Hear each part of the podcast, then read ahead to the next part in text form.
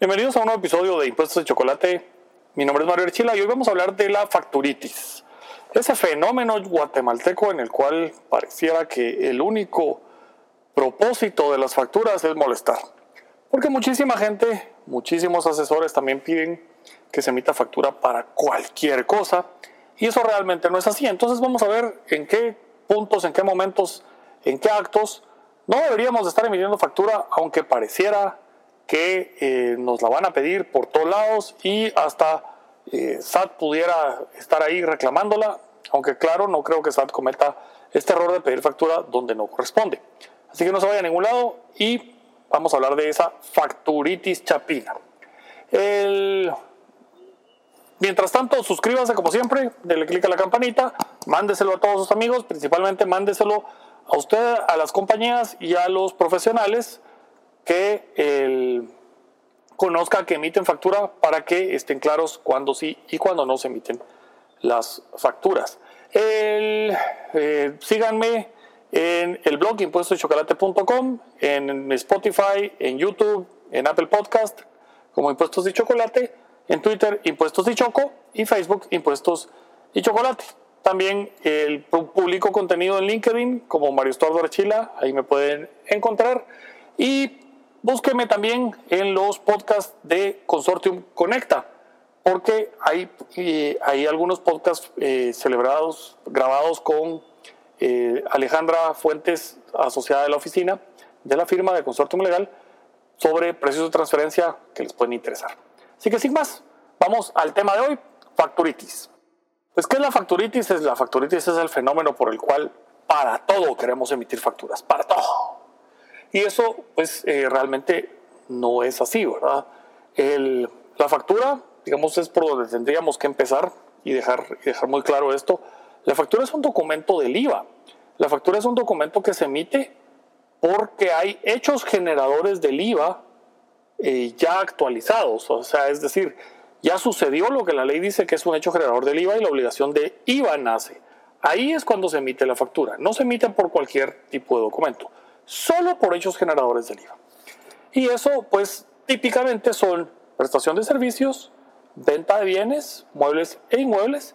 En algunos casos, eh, para efectos de, de la venta de inmuebles, en algunos casos, eh, para arrendamientos, subarrendamientos, para cobro de intereses, son momentos en los que se emiten facturas del IVA. El, confunden muchas veces, por ejemplo, y este es el caso principal, el caso que, me lleva a la facturitis, que también fue un problema que tuvo la administración tributaria hace muchos años, hace como 18, 19 años, tenía este problema.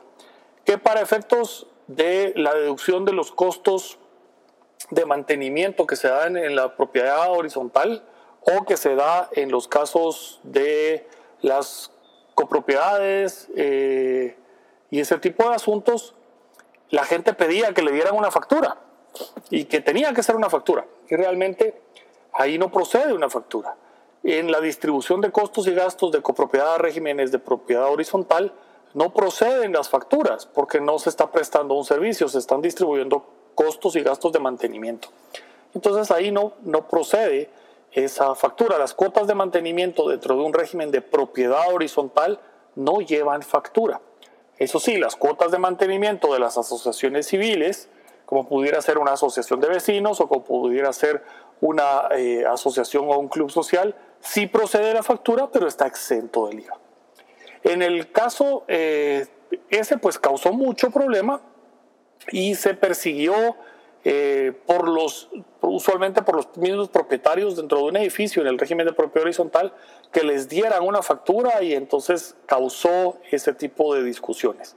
Y esto llevó en aquel momento a que se formaran eh, asociaciones o sociedades para prestar los servicios de mantenimiento de los condominios o de los edificios, lo cual eh, lleva un poco a una distorsión del régimen de propiedad horizontal o del régimen de condominio. Y, eh, pero esto era causa de esa facturitis, de denme una factura para todo o no es deducible. En el reparto y la distribución de costos y gastos son recibos y esos recibos automáticamente son deducibles para efectos de gasto, pero no llevan IVA. Del otro lado tenemos que eh, las cosas por las que debería de darse factura que no se da factura. los hechos o los actos exentos, los hechos generadores exentos dentro del IVA, tienen que emitirse factura también. Las cuotas de mantenimiento eh, no son hechos generadores del IVA, pues son reparto de costos y gastos, pero las cuotas por pertenencia a una asociación civil, esas sí son hechos generadores del IVA y están exentos del IVA. Entonces una cuota ordinaria o extraordinaria como miembro de una asociación civil sí es un hecho generador del IVA. También lo son los servicios prestados por los bancos. Los bancos están exentos de cobrar el IVA en los servicios que prestan, pero eso no quiere decir que no tengan que emitir factura y que esa factura no sea exenta del IVA. O sea, esas son cosas distintas. El, por algún vicio de práctica, y eso en la misma SAT lo ha reconocido y luego lo reconoce de alguna forma el propio Congreso cuando sale el 10-2012 y dice qué documentos son necesarios para reconocer el costo y gasto de algo, eh, dice los recibos emitidos por las, entidades supervisadas por la Superintendencia de Bancos. Pero los servicios financieros están grabados con el IVA, son hechos generadores del IVA que están exentos. Por lo tanto, dentro de esas exenciones eh, debe emitirse factura sin cargar el IVA. Y ese es un, ese es un tema que está por ahí eh, sin resolver. La ley del IVA dice claramente que se deben emitir facturas aún por las operaciones exentas. Por eso es que cuando uno exporta, que es una operación exenta, uno emite una factura, solo que la factura no lleva IVA. ¿Qué otras situaciones se dan? Si yo tengo prestaciones de servicios fuera de Guatemala, o sea, yo viajo a prestar servicios a México, a Costa Rica, a, a Argentina, yo no emito facturas porque las facturas son por la prestación de bienes, perdón, por la prestación de servicios en Guatemala. Entonces ahí no tengo por qué yo estar emitiendo una, una factura. y ese es un, caso también en el que he visto mucha gente que dice, ah, es que me pidieron la factura, pero eso está prestado en el extranjero, entonces eh, para no tener el problema la emito, no, pues es erróneamente emitida la factura. Eh, también dentro de estos grupos está la venta de bienes que no están situados en Guatemala. Yo emito factura por la venta de bienes situados en Guatemala. Si tengo bienes que están situados en el extranjero y yo los vendo, eso no lleva una factura, no tengo por qué emitirla porque el hecho generador es venta de bienes situados en el territorio nacional y si estos bienes todavía no han sido nacionalizados, no tengo por qué emitir una factura. en el caso de inmuebles, en el caso de inmuebles es muy curioso, el artículo 57 de la ley del IVA, 57 y 58, eh, hablan de la forma de documentar la venta de bienes. En el 57, eh, por ahí creo que es tercero o cuarto párrafo, dice que si el contribuyente es, eh, si el vendedor es un contribuyente del IVA dedicado al giro inmobiliario, entonces se emitirá una factura y el IVA se pagará con la factura. Si no es un contribuyente con ese giro inmobiliario, pero si es contribuyente del IVA, el IVA no se pagará por medio de factura, se pagará directamente por el comprador en formularios de eh, declaraguate, de manera directa. Y si ninguno de los dos es contribuyente del IVA, entonces también se pagará por el comprador de esa manera. Entonces, la única, el único hecho o eh, hecho generador del IVA que tiene la obligación de emisión de facturas en venta de bienes inmuebles de esa primera venta es cuando el giro inmobiliario eh, del vendedor eh, o cuando el vendedor es de giro inmobiliario. Eh, y eso pues causa esa, digamos, es una distorsión a la regla general del IVA que por cualquier hecho generador debe emitirla. con eso, digamos, creo que, que, abarqué ya los dos puntos importantes. Si es un hecho generador del IVA, es una factura, aunque esté exenta, no lleva IVA, pero se emite una factura.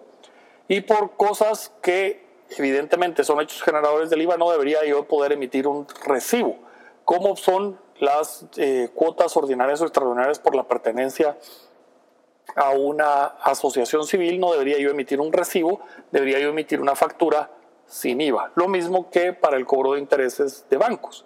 Los, intereses entre particulares también están documentados con una factura o deberían de estar documentados con una factura. pues bien, esto es para esta semana la facturitis. Espero que este ayude. Si quedó alguna duda, déjemelo ahí abajito en los comentarios. Eh, y con muchísimo gusto lo tratamos en los siguientes podcasts.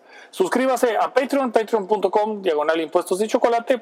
Y eh, para más eh, contenido, que ya está ahí subido exclusivamente para Patreons. Y en el área VIP, este mes de marzo tenemos dos reuniones mensuales porque el, por cuestiones de agenda, la de febrero la tuve que correr para marzo. Y entonces Vamos a tener las reuniones, vamos a tener dos reuniones en este mes para nuestros VIPs eh, en vivo y por Zoom para hablar de temas de impuestos. Mi nombre es Mario Archila y esto fue Impuestos y Chocolate.